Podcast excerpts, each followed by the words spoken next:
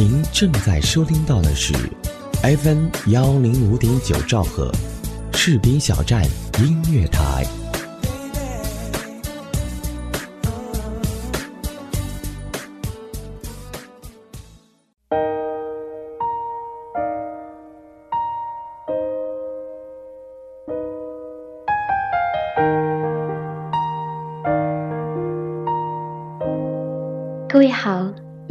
收听到的是 FM 幺零五点九士兵小站音乐台，我是婉然。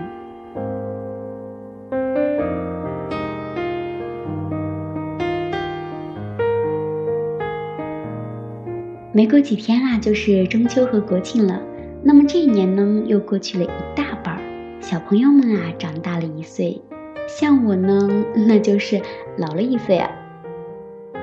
年纪慢慢变大了呀，家人就会对个人问题开始着急上火。其实和别的家庭相比呢，我爸爸妈妈已经很宽容了，从来都没有逼过我相亲。嗯，他们只是说让我自己找个对象，哪怕呢只是先谈着。听了我这几句话呀，相信大伙呢也知道今天的节目大概要讲些什么了。没错，跟单身有关。希望听过这期节目的你呢，可以在本期节目下方留言，告诉婉然，你是否也遇到了这些头疼的问题，是否也正面临着这个年纪所带来的尴尬。婉然呢将会选取部分有意思的留言，在下期节目的结尾念给大家听。现在啊，我们就一起来听一下今天的节目吧，来自邓安庆的《我不放心你一个人》。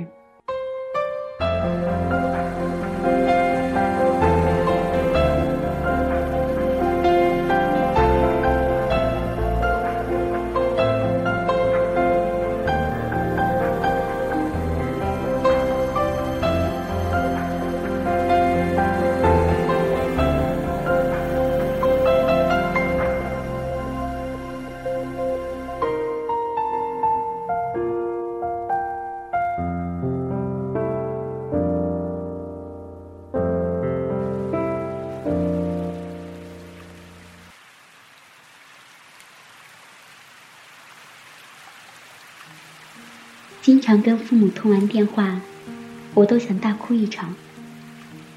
在电话里，其实我们也没有说什么，无非是天气怎样，吃饭了吗，地里收成如何。我没话找话说，但是又小心翼翼地避开任何让他们联想到结婚的点儿。父母在电话那头一一回答，语气中显然是漫不经心的。我想，就这样好了，随随便便闲扯一些琐事儿，让这场感觉漫长的对话结束掉，这肯定是不可能的。经过一番寒暄后，他们依旧忍不住的直奔主题：“你的事情怎么样了呀？有没有对象了？过年的时候能不能带一个女孩回家呀？你都三十了，你还在拖延什么呀？你要是找不到……”我们在家里给你找啊，哎，你为什么不说话呀？你心里到底是怎么想的呀？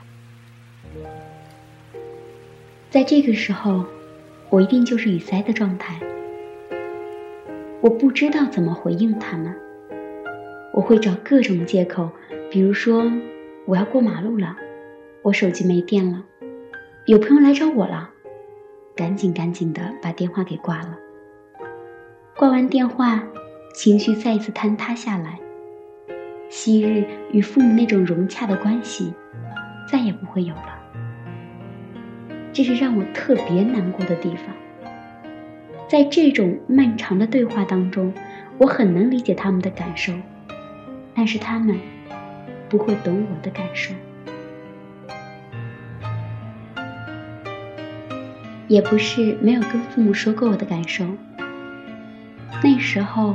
我相信人是可以交流的，我只要把我的想法说出来，父母肯定会理解和支持的。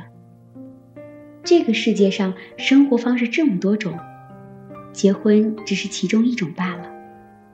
有结婚的，那当然就有不结婚的。这时候他们插进来，很紧张的问：“你不会想着永远不结婚吧？”我说：“我没有说我不结婚，我只是在说一种观念。每个人都有自己的生活方式啊。是人都是要结婚的，不结婚的都是有问题的。人到了年纪了不结婚，那是要被人笑话的。”他们再一次强调了这个观点。我退后一步说。等我想结婚的时候再结婚，我觉得现在的生活状态挺好的。母亲听到这里，她的语气都是颤抖的。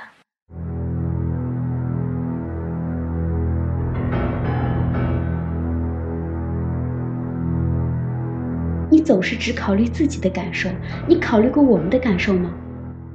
村里的人一问起这个事情，我头都抬不起来。我一时间不知道怎么回应，停顿了半晌，我说：“何必考虑别人是怎么看的？”母亲气地说：“我不跟你说了。”电话就这样挂掉了。我跟母亲的关系一向是非常好的，以前什么事情都愿意跟她谈的。现在，她第一次把电话给挂了。我一下子感觉自己崩溃了，心里特别痛。过年回家时，那种逼婚压力是真真切切的。村里的人见到我都会问，拜年去亲戚也会被问，他们都会说：“你父母太不容易了，辛苦这么多年，你看你爸爸病成什么样子了，你还不抓紧拖什么？”我诺诺的回应着说：“我努力，我努力。”回到家后，坐在房间里，母亲看我一眼，父亲再看我一眼，什么都没有说。我都有点扛不住，只好去外面看天。父亲后来说：“你结婚了，我就好闭眼睛了。”我心里啊。就你这一件事情放不下，我不敢看他。我说：“你瞎说什么呀？你能活到你孙子结婚的？”父亲摇头。我们总是在这种悲怆的对话当中，我领取那份沉重的心情。我常想，如果我完全按照他们的意愿来结婚生子。过他们心目中正常的生活会怎样呢？我在抗拒什么呢？母亲会趁我回家的时候联系媒人，找对相亲对象，让我一一相亲去。最开始我不愿意躺在床上，母亲就靠在门边不言语。挨了五六分钟，我心情非常复杂，便说自己去。母亲的脸色松快了起来，高兴地招呼媒人带我去。他们一路开车，我坐在后备箱。母亲会一再叮嘱各种事宜。我那时在想，我是为你的，怕你不高兴，怕你难过。可是我自己不愿意这样。你这样操心，我只是走个过场而已。那样会更伤害你吧？这样想着，我就更不敢看他。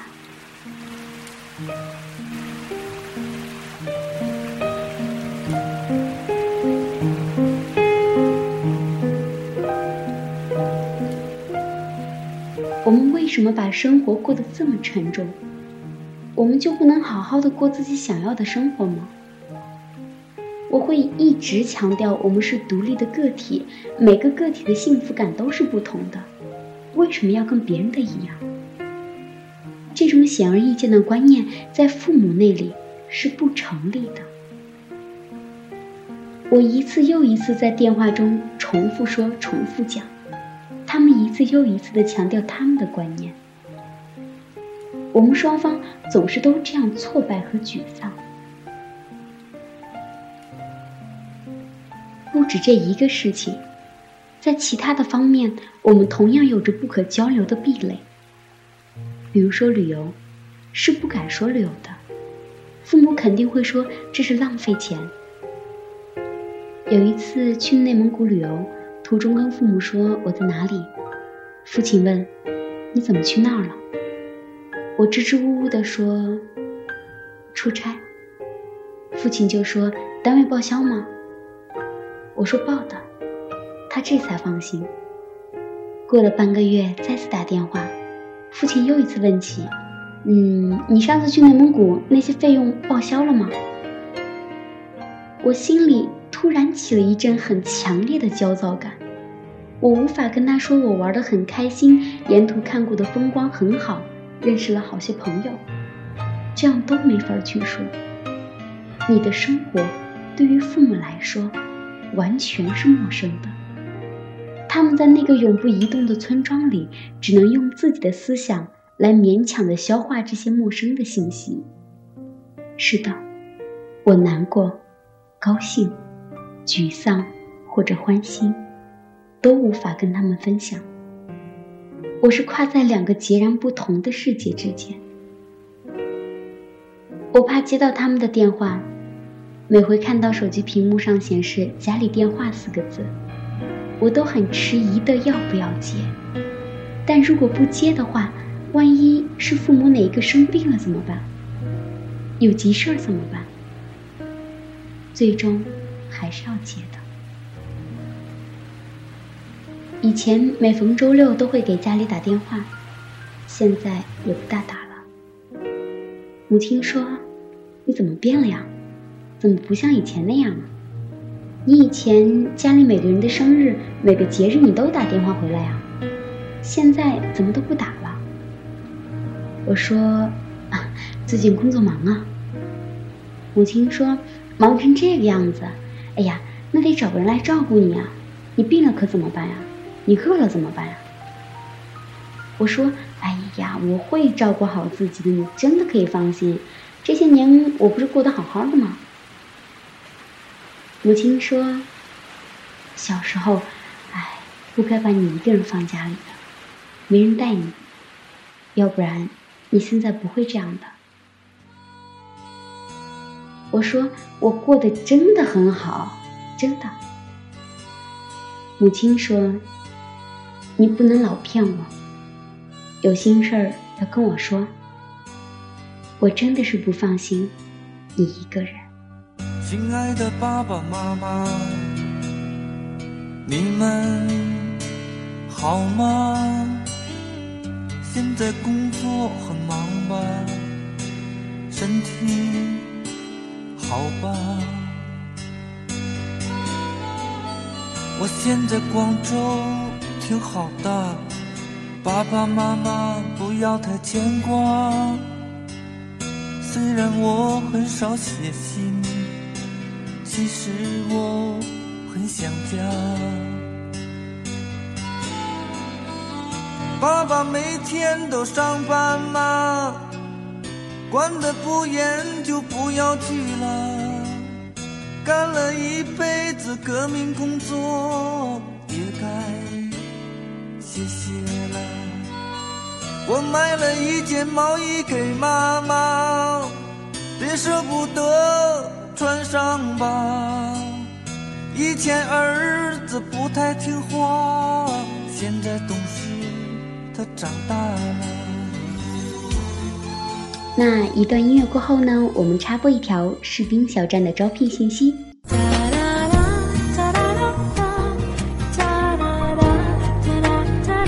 FM 幺零五点九士兵小站音乐台荡漾招聘中，我们需要各种优秀人才。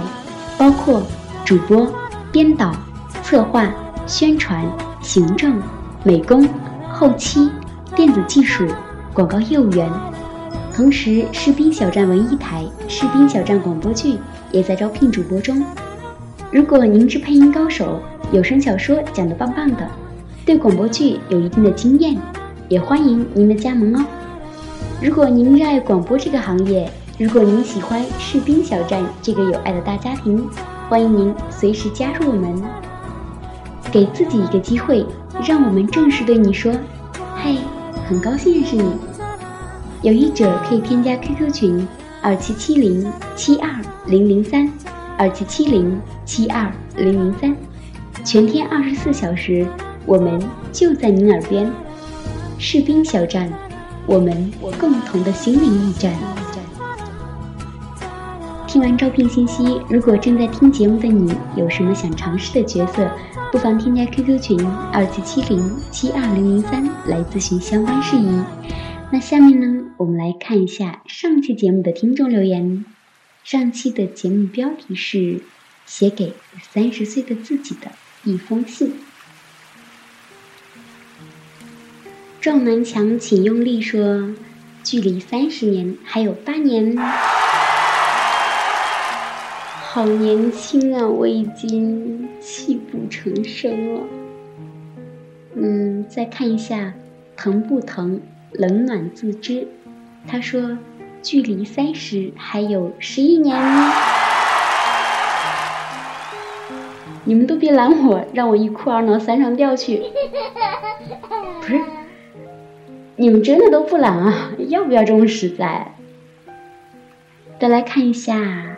下面这位听众，他叫做缥缈那厮守，他说：“三十岁还有六年，我会是什么样子呢？还有六年三十岁，那么现在呢才二十四岁，哎呀，这真的是一个非常好的年纪呢。有什么理想，一定要抓紧时间去实现哦。”我们再来看一下安可的留言，他说：“如果二十岁的我遇到三十岁的我。”会不会失望呢？没有达到曾经的梦想，仍然在路上踟蹰着。会不会庆幸？庆幸保留那份没有心机的单纯，没有变成自己讨厌的人。嗯，其实我觉得呀，时间是非常公平的，丢一分呢，势必会得一分，反之亦然。所以啊，宁愿你保持单纯，宁愿你没有变成自己曾经讨厌的模样。再来看一下，这位听众叫做夏娃的苹果梨，他说：“我也要给自己写信，总结过去，憧憬未来。”其实啊，写日记呢，就是一种写信的方式呢。以后没事干的时候翻出来看看，感觉暖暖的，很贴心。再来看一下最后一位听众，叫做星语心愿一九九二，他说。感觉声音像杨幂，有没有？租房买房入住快，上五八，免费招聘入职快，上五八，闲置物品能换钱，上五八，五八同城，一个神奇的网站。其实我自己啊，是一点儿都没有感觉出来，只是突然间被一个人说像，结果就越来越多的人说像了。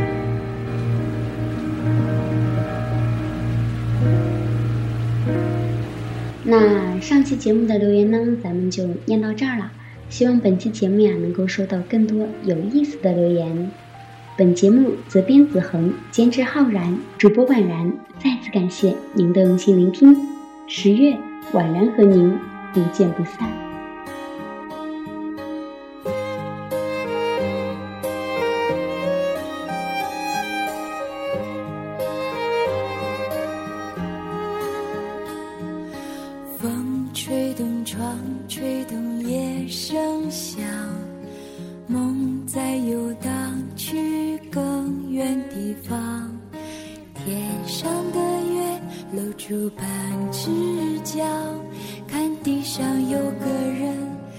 睡不着。云遮住光遮住夜更长。风轻轻穿过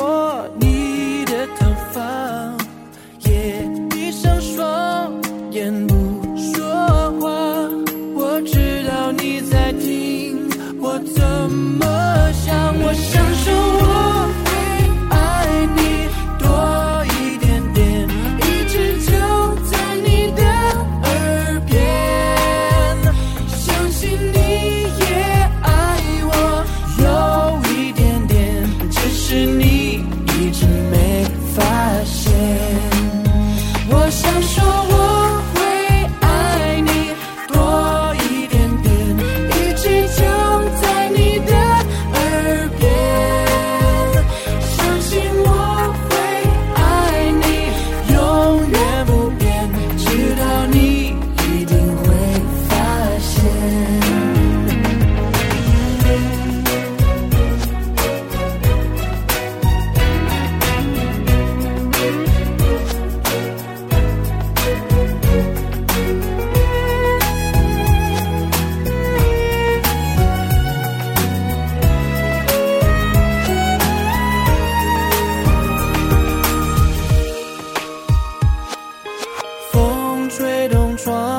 夜动，夜声响，梦在游荡。去更远地方，天上的月露出半只角，看地上有个人还睡不着，云遮住光，遮住夜。